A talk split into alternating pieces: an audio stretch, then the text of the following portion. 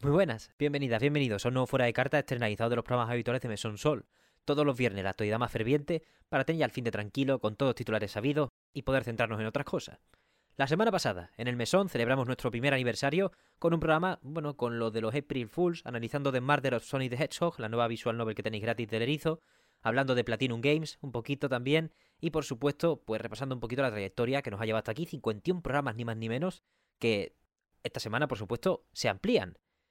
Os puedo hablar de los dos siguientes, debido a que ya están grabados, por supuesto, y vaya, dentro de dos semanas estaremos de vuelta con Victoria, aprovechando que el 21 de abril es el aniversario de Nier Replicant, pues vamos a hablar de un poco de todo del maestro Yokotaro. No vamos a centrar un poquito en Drakengard, aunque la excusa era el aniversario de Replicant, y también en el anime de Nier Automata. Pero vaya, vamos a celebrar todo Yokotaro, ella nos guiará por Drakengard en un programa extremadamente interesante. Y esta semana tenemos de vuelta a un invitado que entrevistamos hace ya seis meses, allá por octubre, veintipico de octubre, y es Adrián Suárez Muriño, que vuelve para hablarnos de sus libros, Los secretos de las tierras intermedias, que ya habló en su momento, pero esta vez teniéndolo leído, pues vamos a hablar un poquito de él en profundidad y también nos vamos a desviar un poquito a otras cosas como uno de los juegos de la semana, aunque en ese momento no sabíamos que lo iba a ser. Semana que ha tenido bastantes cosas, si nos veis en YouTube ya sabéis lo que estáis viendo, si no, son dos páginas de una agenda, como siempre, en las que tenemos pues bastantes cositas destacadas y alguna personalidad que ha salido para dar titulares de manera muy interesante.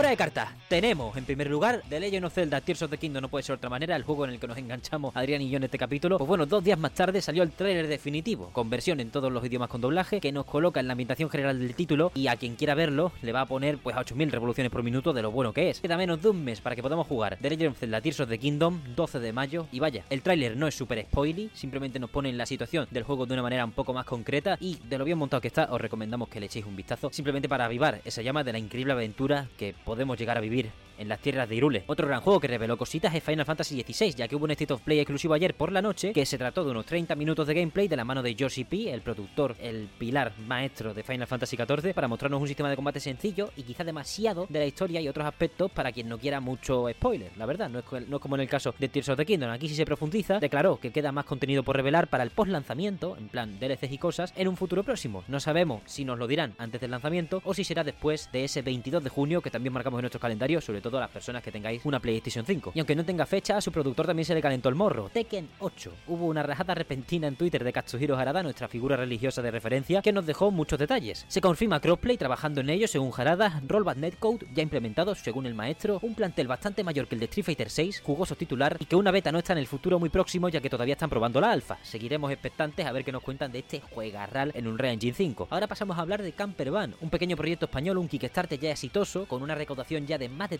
30.000 euros, la cual solo pedía 15.000 y se trata de una propuesta muy sencilla en la que decoramos nuestras caravanas y es un poco un packing en ese sentido muy relajante de jugar aparentemente y la verdad que tiene unos objetivos por recaudación bastante interesantes como si llegamos a los 40.000 euros sería un port para Switch y las recompensas con una copia del juego solo están a 12 euros a partir de 12 euros ya luego pues se extiende todo a unas cositas también muy muy jugosas un Kickstarter muy bien planteado un concepto de juego muy interesante que parece que se va a llevar bastante éxito ya que aún quedan 21 días de esta campaña de mecenazgo y han duplicado pues eso su objetivo de recaudación pasamos ahora a hablar de Redfall, ya que tras avances positivos de la prensa sin gameplay, un IGN First desastroso y un Real de gameplay que restauraron su honor, pues ahora el foco se ha puesto en que en Xbox Series X funcionará a 4K y 30 FPS y en Xbox Series S funcionará a 1440p y 30 FPS. ¿Y qué ocurre con esto? Pues que son los únicos modos en los que podremos jugar el juego en su lanzamiento. De momento, nos han hablado ya de que el modo a 60 FPS, con menos resolución, como está pasando con todos los juegos de esta generación, llegará más tarde como la eliminación del Always Online y de momento el 2 de mayo, que sale en Xbox, en PC y en Game Pass, en PC si hay modo 60 FPS, pues tendremos que jugar si estamos en una consola de Xbox a esos 30 fotogramas que tampoco deben ser tan preocupantes debido a que muchos de los avances que hablaban bien del juego en su día irían en esa Xbox a 30 fotogramas por segundo. Un juego que sí es bastante preocupante es el Suicide Squad 2. Kill the Justice League. Ha sido atrasado por parte de Warner y Rocksteady al 2 de febrero de 2024 y vaya, estaba planeado para mayo. Jason Schreier adelantó su retraso sin fecha definitiva y ayer pudimos saber que estos 9 meses adicionales se utilizarán para pulir el juego según Rocksteady. Nada relacionado a priori con lo de que la gente se diese cuenta de que es un juego como servicio allá por febrero cuando se filtraron filtraron cositas y se enseñó gameplay. Juraría que eso estaba ya bastante claro, pero vaya, les deseamos suerte a los creadores de Batman Arkham que se habrán pasado nueve años sin sacar un juego si mantenemos esta fecha del 2 de febrero de 2024. Y pasamos ahora a los anuncios y lanzamientos de la semana. Ya disponible Ubisoft Plus en consolas de Xbox, el 18 de abril sale The Mage Seeker de los creadores de Moonlighter, el estudio español Digital Sun para Switch, Xbox, PC, PlayStation 4 y 5. Ese mismo día sale también Minecraft Legends para Xbox, PC y Game Pass en ambas dispositivos. El 19 de abril sale Final Fantasy Pixel Remaster que se podrán comprar por separado o juntos del 1 al 6 en Switch, PlayStation 4 y PlayStation 5. El 20 de abril sale Coffee Talk Episode 2 Hibiscus and Butterfly para Switch, PS4, Xbox, PC y Game Pass de estas dos últimas plataformas y los Tepic para Nintendo Switch. Y el 21 de abril salen Advance Wars 1 más 2 Reboot Camp para Nintendo Switch, por supuesto exclusivo, y Dead Island 2 para consolas de nueva generación y PC. Y en cuanto a DLC tenemos esta semana Horizon Forbidden West, Burning Shores, la gran expansión para PlayStation 4 y PlayStation 5 ese 19 de abril también. Se ha anunciado esta semana que Dreams, la plataforma interactiva para crear juegazos de Media Molecule, dejará de actualizarse el 20 de septiembre y el mes que viene llegarán limitaciones de almacenamiento para todos los creadores,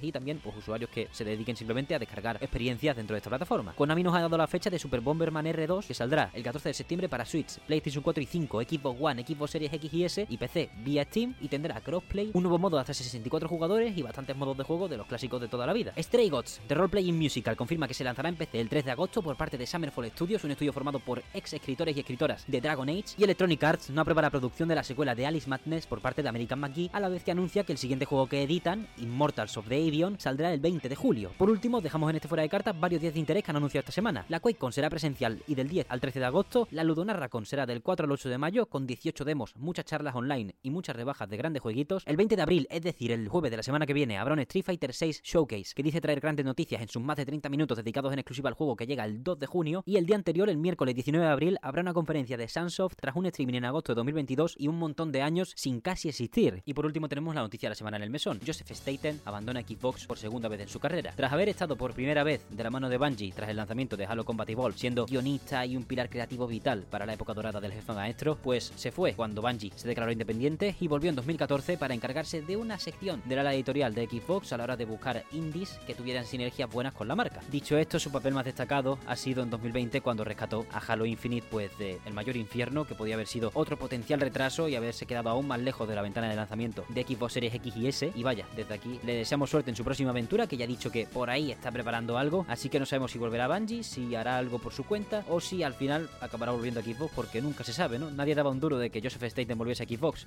allá por 2007 cuando se fragmentó de Bungie, pero siete años después volvió y bueno, nos ha traído, ha salvado Infinite, que es uno de mis juegos preferidos de, de Halo, así que simplemente gracias al Joseph, que le vaya fenomenal y esperemos que Halo siga por buen rumbo. Tenemos que recordar también que él ya no está involucrado en Halo directamente, ya que en enero le volvieron a recolocar en ese puesto que tenía dentro del ala editorial que imaginamos que le interesaba.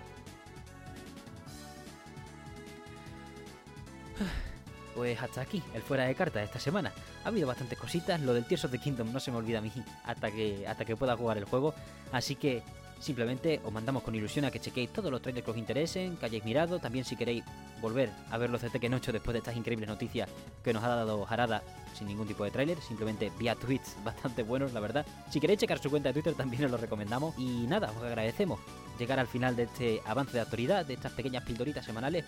que, bueno, no cesarán cuando acabe la primera temporada de Meson Sol, eso ya lo dijimos, pero que sí van a estar un poquito solas, ya que eso, vamos a ir perdiendo los programas habituales durante un mes, mes y pico, ya veremos cuándo volvemos. Dicho esto, me repito, nos vemos este fin de semana con Adrián Suárez para hablar de su libro y un par de cositas más, y el que viene con Victoria para hablar de Drakengard, el increíble anime, pero increíble, ¿eh? De Nier Automata, que ojalá volviera ya de su segundo descanso, y a final de mes con un programa más contando estos dos que os he comentado, pues cerraremos la temporada esperamos de la mejor manera posible y con mucha fuerza y esperanza hacia el futuro. Muchísimas gracias por llegar hasta aquí y nada, cualquier comentario acerca de noticias que nos hayamos saltado, juegos que vaya a jugar este fin de, juegos, lanzamientos que nos hayamos saltado y que os parezcan interesantes, son todos del más grande valor y los podéis lanzar a través de cualquiera de las vías oficiales. Nos tenéis en TikTok, Twitter, Instagram, los comentarios de ebooks, los comentarios de Spotify, los comentarios de YouTube. Todos los lugares estaremos atentos para cualquier tipo de sugerencia, comentario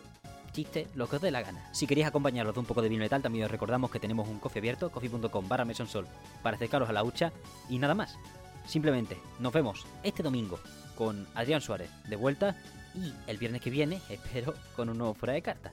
Muchísimas gracias por todo, una vez más, y nos vemos este domingo.